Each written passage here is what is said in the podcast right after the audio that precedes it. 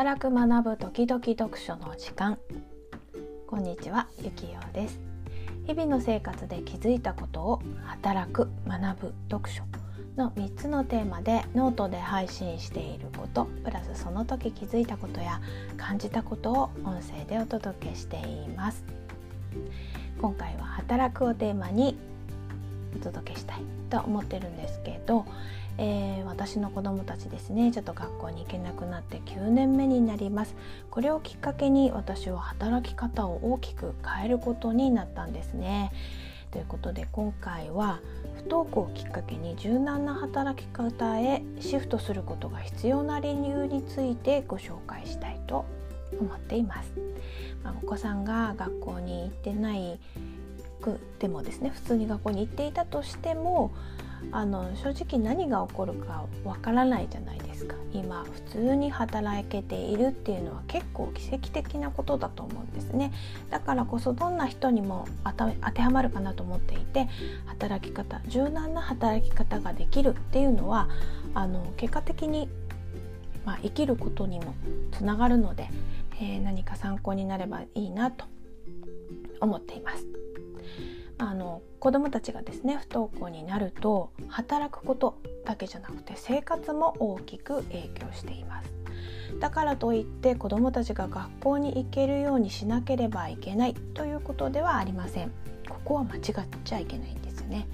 大人に必要なことは状況に応じて柔軟な働き方ができ生活ができる体制を作ることです。まずですねなぜ子どもたちが学校に行かなくなると働けなくなるのか。これはまお子さんの状況にもよります、まあ、家に子どもがいるということになるとその年齢とその状況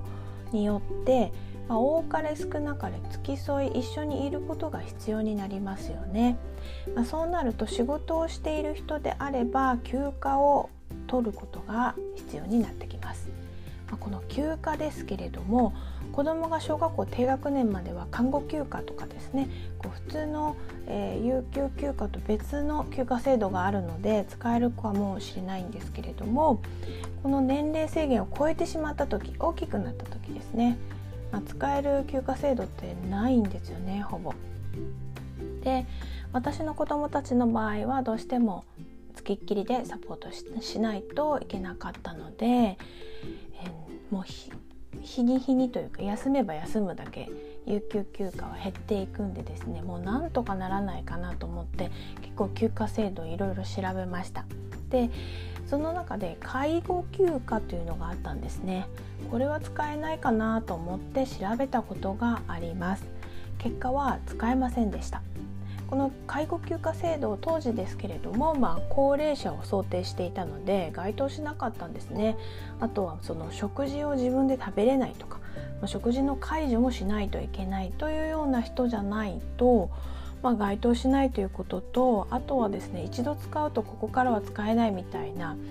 あの制限があったんですね当時は。当時だからまあ67年前ですね。なのでまあ、使える休暇がないということで有給休暇もその会社に勤めてたら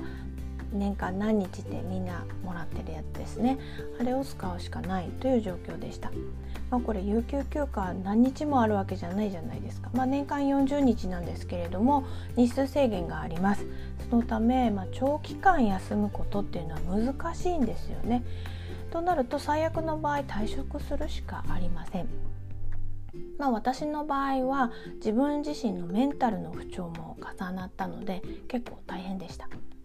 まあ、ちなみにですね当時勤務していた会社の食卓医から、まあ、子どもが学校に行けない時は親もメンタルの不調を抱えていることが多いよということでお話があってそこで私自身のメンタルの不調が分かりました。その時までは全然気づいてなかったんですねそのぐらい、まあ、自分自身のメンタルの不調っていうのは周りの人から見ないとわからないっていうことも結構あるので、ねまあ、あの気をつけるのは大切かなと思ってます。まあ、結果的にですね子どもたちのサポートと自分のメンタルの治療そして正社員、まあ、元公務員なんで公務員として働くこれを両立することはもう難しいなと判断したんですね。でまあ退職して現在は自分に合った働き方をするためにフリーランスで活動しています。で次になぜ生活に影響するのかなんですけどあのこれはその学習面とかあと生活スキルの関係になってきます。まあ、学校が提供していることをその学校に行けなくなると、まあ、ほぼほぼ全部家庭でやらなくちゃいけなくなるんですね。もちろん子供によってこの程度の差違いはあります。で、まあ、あの学校のものとかをですねそ受け入れられない状態とかいうのもあるんですね。例えばランドセルとか教科書とかノートも見たくないとかそういうのもあるので結構こう与えられたものとか学校に行ってたら使えるものが使えないということは結構起きます。でそこで何が必要になるかというと子どもたちが学びやすい方法を親が探すことになるんですね。ただ、まあ、教育関係の仕事であったら、まあ、こうこういうものがあるかなって想定しやすいかもしれないんですけれども私の場合はその学校教育に全然関わっているものでもないのでま正直素人が何の知識もなく判断できるような簡単なことじゃないんですね。それに学校の先生だってわからないということって多いんです。だからわからなくて当たり前です。でそうなるとどうするのかっていうと専門機関で検査をお願いしたりとかその発達障害とか不登校に詳しい専門機関に相談するようなことにもなると思うんですけど検査をする場合はもちろん費用がかかりますこれ決して安くはありませんそれに子どものタイプに合った学習教材を揃えるっていうのもやっぱり購入費がかかりますよね。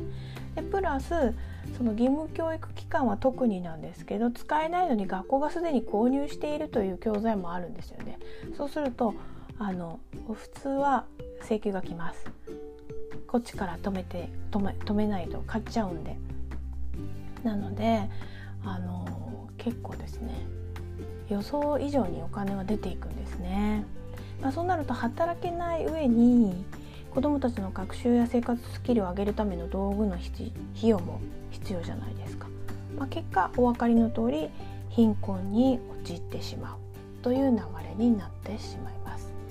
なんで、えっと、ちょっと一つポイントとしては学校の教材ですね使える状態じゃない時に購入してもらってもいつか使うかって言ったら使わないことがほとんどなんでまずこれは止めてもらうっていうのは先にやった方がいいかなと思います。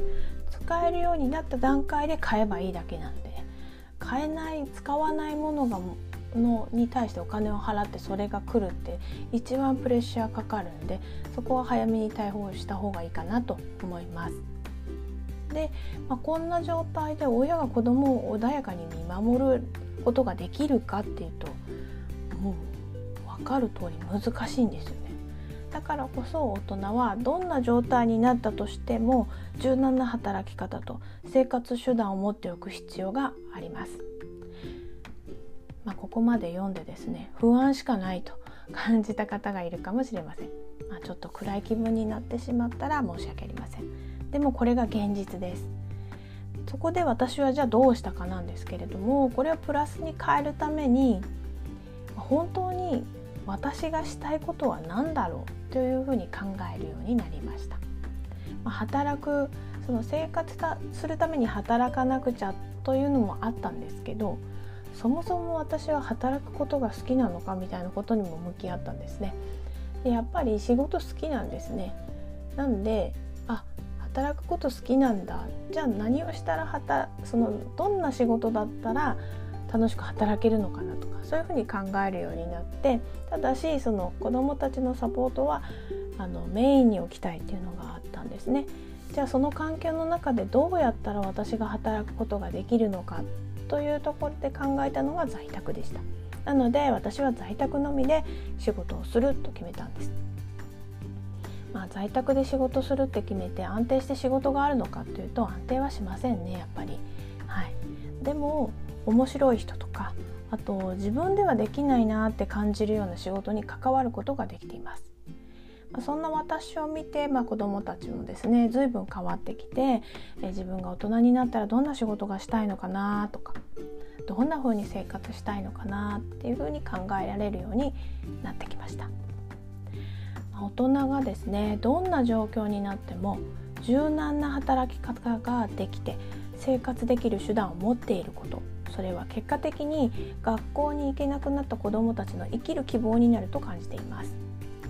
不登校をきっかけに大人がどんな背中を子どもたちに見せることができるのか。